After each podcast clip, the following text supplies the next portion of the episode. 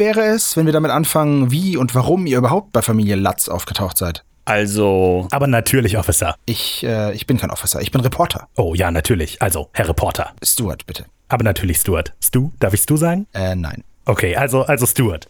Simon und ich hatten natürlich von den DeFeo-Morden gehört, die in der Ocean Avenue 112 vergangenes Jahr passiert sind.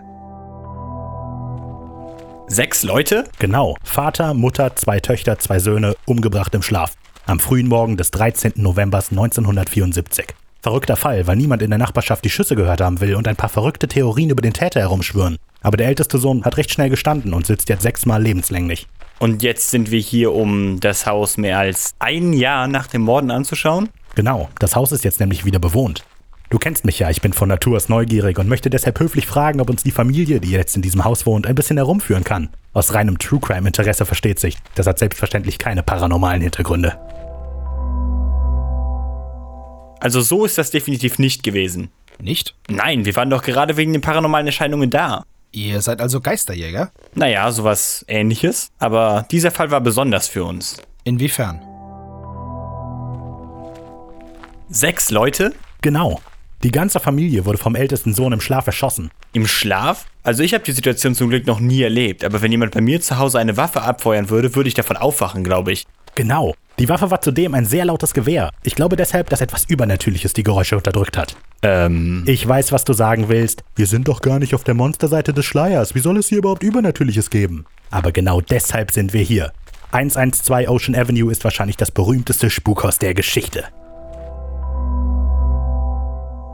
Ähm, Moment, Moment. Ähm, Monsterseite des Schleiers? oh, das ist nur ein, ähm, eine Terminologie, die man in Geisterjägerkreisen benutzt, wenn man von paranormalen Hotspots spricht. Aha. Und was war das mit dem berühmtesten Spukhaus der Geschichte? Mir ist von keinem paranormalen Ereignis im Haus vor den Latz bekannt. Oh, damit meinte ich nur die Morde. Sehr mysteriös, das Ganze. Naja, okay. Erzähl bitte weiter, Simon. Gern. Also, wir waren dann quasi vorm Haus und haben draußen Frau Latz stehen sehen. Oh, siehst du? Das muss Kathleen Latz sein. Vier Tage nach dem Einzug, da sollte eigentlich schon das ein oder andere Spukereignis stattgefunden haben. Wieso sollte sie mit dir reden? Willst du einfach freundlich fragen? Freundlich fragend. Natürlich nicht. Moment. Guten Tag, meine Dame. Agent Fox Mulder vom FBI. Uns ist von Spukerscheinungen in diesem Haus berichtet worden. Dürfen wir uns mal umsehen? Oh nein. Du hast den Paint FBI-Ausweis immer noch? Keine Sorge, deinen habe ich auch dabei. Fang. Daniel Scully.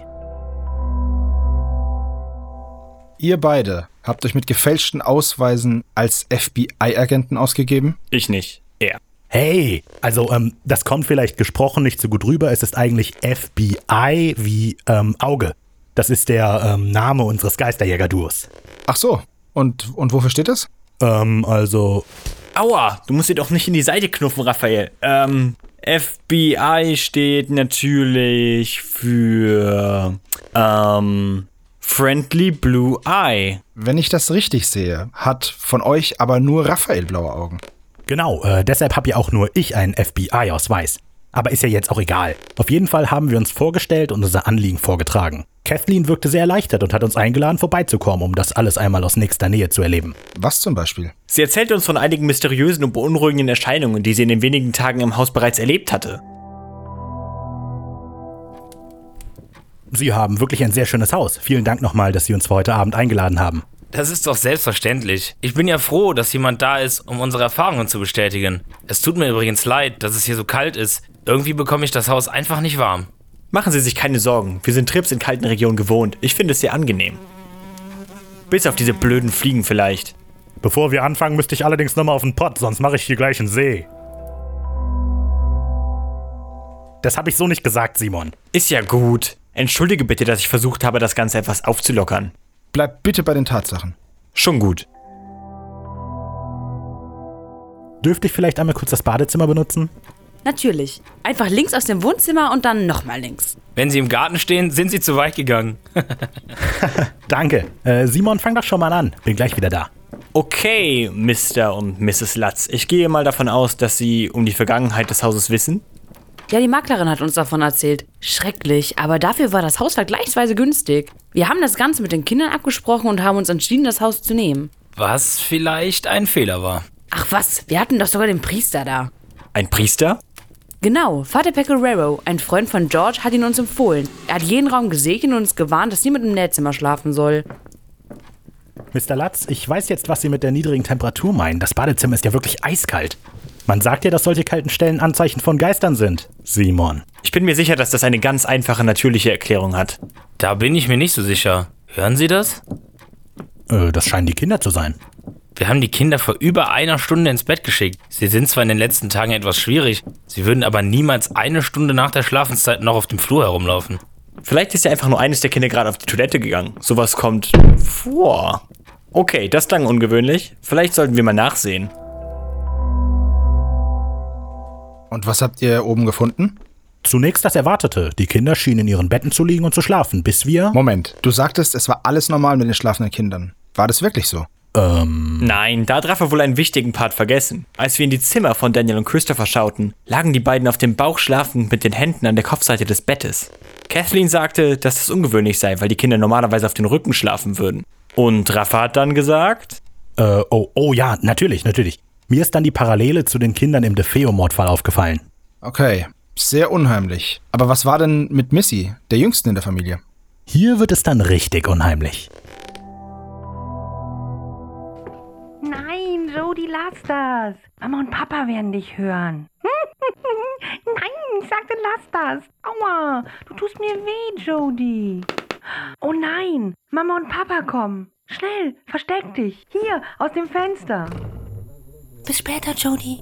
Mit wem hast du da gesprochen, Liebes? Mit niemand. Ich, ähm, mir war nur warm. Ich, äh, muss jetzt schlafen. Gute Nacht. Missy, wer ist Jody? Gucken wir doch einfach nach. Diese Jodie sollte ja noch vor dem Fenster sein. Wir sind immerhin im dritten Stock. Da kommt man nicht einfach so weg. was, wenn es eine Katze war? Warte, ich komme auch. Und siehst du, Ach du meine Güte. Geh vom Fenster weg, Simon. was zum Schnell das Fenster zu. Was ist los? rote Augen, da vorne auf den Dachsims? Nicht nur rote Augen, rot glühende Augen. Mehr nicht, nur Augen. In dem Moment ja. Ein paar Momente nachdem wir das Fenster zugeschlagen hatten, waren sie auch weg. Fürs Erste. Fürs Erste? Das heißt, ihr habt sie noch öfter gesehen. Genau. Jodie war quasi ein Dauergast in 112 Ocean Avenue. Ihr habt noch nicht gesagt, wer oder was Jodie überhaupt ist? Oh, ein Dämonenschwein. Ein Dämonenschwein? Oh, oh, Entschuldigung, ich bin in der Zeile verrutscht. Ein Dämonenschwein? Genau, ein schwarzes Dämonenschwein mit rot leuchtenden Augen. Allerdings muss man sagen, dass außer Missy niemals jemals das ganze Tier gesehen hat, nur die Augen. Naja, das stimmt nicht ganz. Wir haben Schweinespuren im Schnee gesehen, als wir die Familie erneut besucht haben. Und was ist dann passiert? An dem Abend oder insgesamt? Beides. Missy hat bei einem ihrer Brüder geschlafen. Die Fenster blieben die Nacht zu und wir sind kurz danach gegangen. Im Haus selbst wurde die bereits beobachteten Ereignisse fürs Erste einfach nur schlimmer. Im Haus tauchten immer mehr Fliegen auf. George Latz war besessen von der Feuerstelle und verbrachte jede freie Minute mit Holzhaken. Die Geräusche in der Nacht wurden immer heftiger und im ganzen Haus erschienen kalte Stellen. Und vergiss den abartigen Geruch nicht. Ja, stimmt. Abartiger Geruch. Aber das war nicht alles, stimmt's? Zwei Wochen nach unserer ersten Begegnung mit Jodie rief uns Mrs. Latz an und berichtete uns,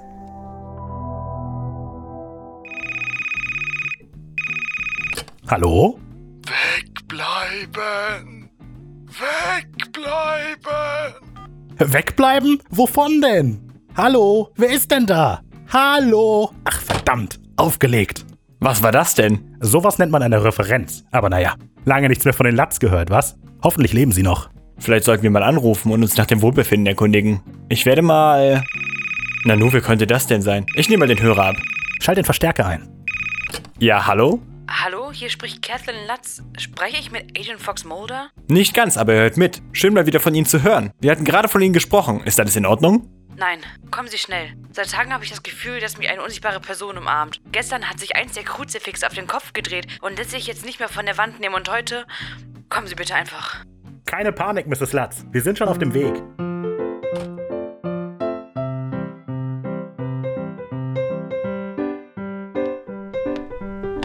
So, da wären wir. Ein Kruzifix, das sich von allein auf den Kopf gedreht hat, klingt wie ein ganz schönes Horrorfilm-Klischee. Dann wissen wir, woher dieses Klischee stammt. Nee, das gab's schon vor 1976. Da bin ich mir sehr sicher.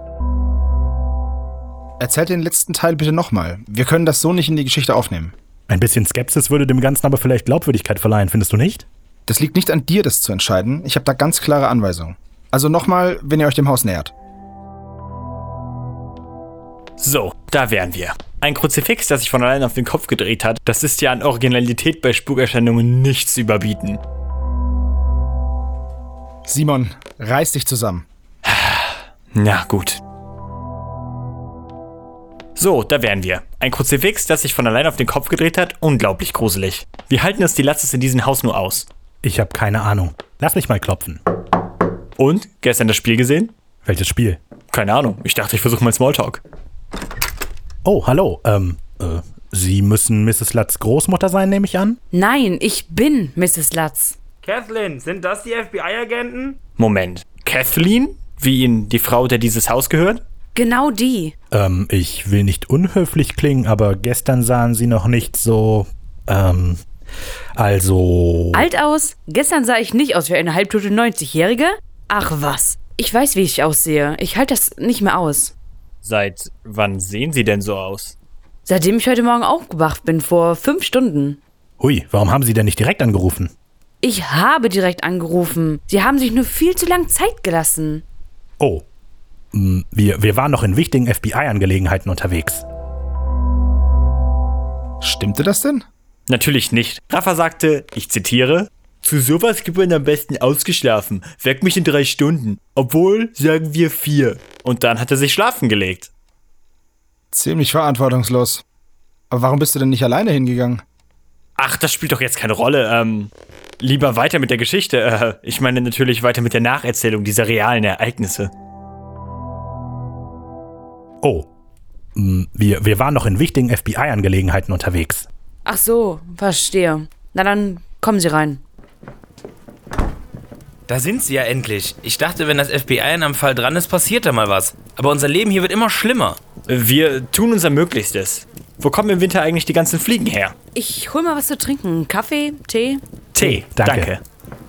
Diese verdammte Kälte. Ich tue wirklich alles, damit es hier warm drin wird. Aber selbst der Kamin hilft nicht. Ich lege noch mal etwas Holz nach. Also ich finde es fast zu warm und das Feuer ist gefährlich groß. Bleiben Sie doch einfach sitzen, Mr. Latz. Du sagst mir in meinem Haus nicht, was ich zu tun oder zu lassen habe. Ist das klar? Äh, ja, natürlich, Sir. Ach du meine Güte, was ist da in mich gefahren? Ich wollte sie nicht so angehen.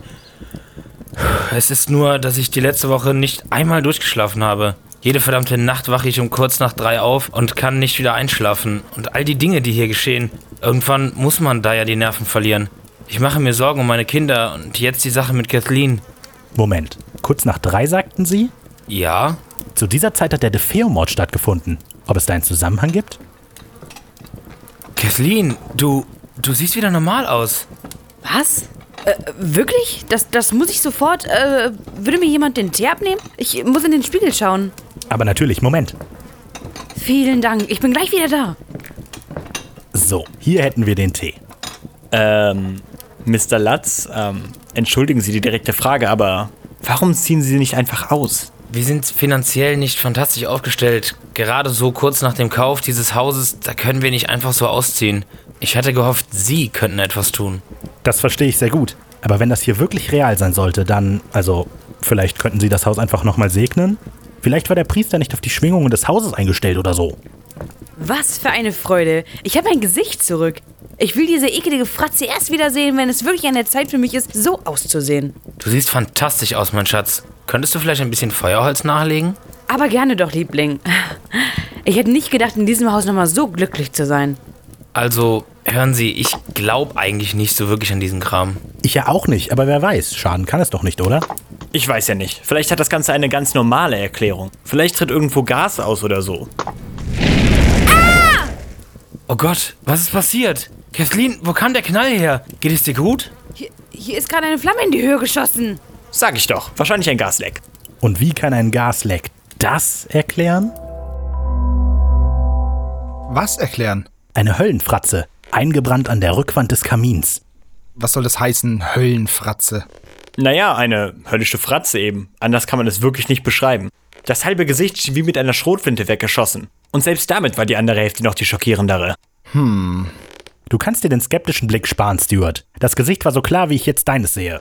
Genau, in diesem Moment waren nicht nur die Latzes, sondern auch ich davon überzeugt, dass die Segnung nötig war. Wir haben versprochen, in zwei Tagen alles für die Segnung mitzubringen und sind gegangen.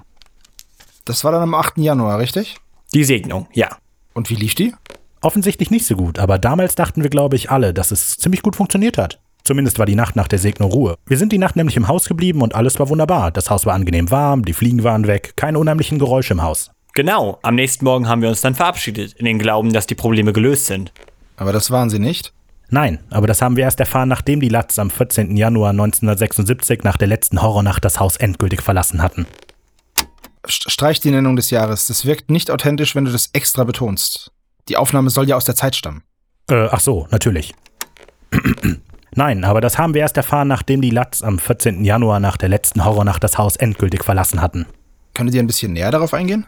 Wir konnten noch nicht ausgiebig mit George und Kathleen reden, aber es scheint, dass sie über diese letzte Nacht sowieso nicht sprechen wollen. Sie sagten, es sei zu unheimlich gewesen.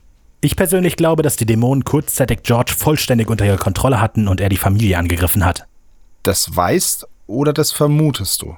Oh, ich vermute. George ist aber über die Tage immer aggressiver geworden und ich denke, da würde es Sinn machen, dass es dann darin gipfelte, oder? Klingt plausibel. Aber es ist nur eine Vermutung. Wir sollten bei den Fakten bleiben. Apropos Fakten, könnt ihr, bevor wir zu den paranormalen Ermittlungen nach dem Auszug der Latz kommen, noch etwas zu dem grünen Schleim sagen, der aus den Wänden getropft ist? Okay, ich brauche eine Pause. Sorry. Ich muss etwas an die frische Luft. Ich muss auch kurz hier raus. Ja, okay. Ich check dann mal mit den Vorgesetzten, ob wir den Teil im Kasten haben.